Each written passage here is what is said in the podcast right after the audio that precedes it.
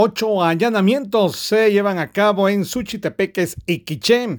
Policía Nacional Civil y el Ministerio Público realizan ocho allanamientos en Suchitepeques y Quiché en seguimiento a denuncias de extorsión, narcomenudeo y delitos contra la vida. La diligencia aún se mantiene en desarrollo. Desde Emisoras Unidas Quiché en el 90.3 reportó Carlos Recinos, primera en noticias, primera en deportes.